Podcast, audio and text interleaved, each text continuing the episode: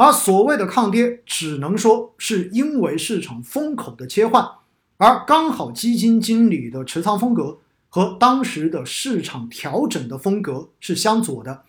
也就意味着刚好他所投资的板块不是市场主要调整的板块，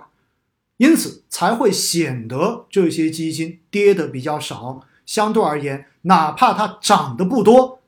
但是因为别人跌的更多，所以看起来。它就有点脱颖而出了，所以不要因为所谓的短期抗跌，就觉得某些基金经理是非常优秀的基金经理，而某些产品就是非常值得长期投资的产品。因为我们投资基金不是投资几个月，也不是说仅仅投资一年，我们很多时候的基金应该是要做长期的这种投资，持有的时间也许周期。会是长达五年，或者甚至于更长的时间。因此，我们千万不要被媒体跟自媒体为了吸引眼球而不断重复炒作的各种噱头吸引了你的眼球。应该更加清醒的、更加全面的去评价一个基金经理的能力。在过往呢，跟大家讲过，选择基金经理，我一直强调的是五四三二原则。五四三二原则，再跟大家回顾一遍：五年排在前五分之一，三年排在前四分之一，两年排在前三分之一，最后一年的业绩要排在前二分之一，这样子的五四三二。但是大家要知道一点，因为现在已经到了二零二一年，二零二一年往回算五年，也就意味着仅仅到了二零一六年而已，而二零一六年。其实意味着没有把二零一五年的这一种股灾跟暴涨算进去，所以建议大家除了五四三二之外，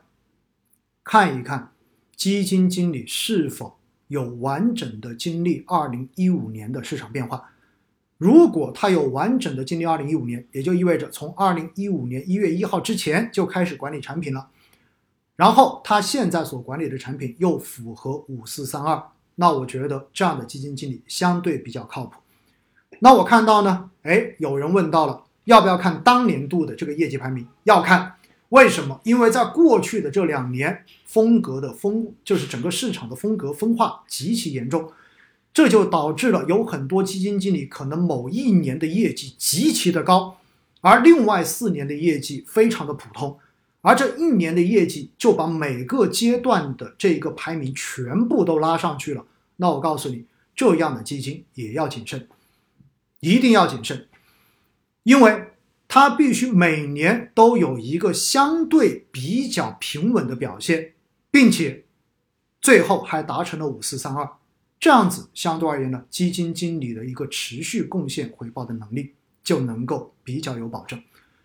所以再次提醒大家，不要凭短期三个月，甚至于这种最抗跌基金是按照过年之后不到一个月时间而进行炒作的这些产品，大家基本上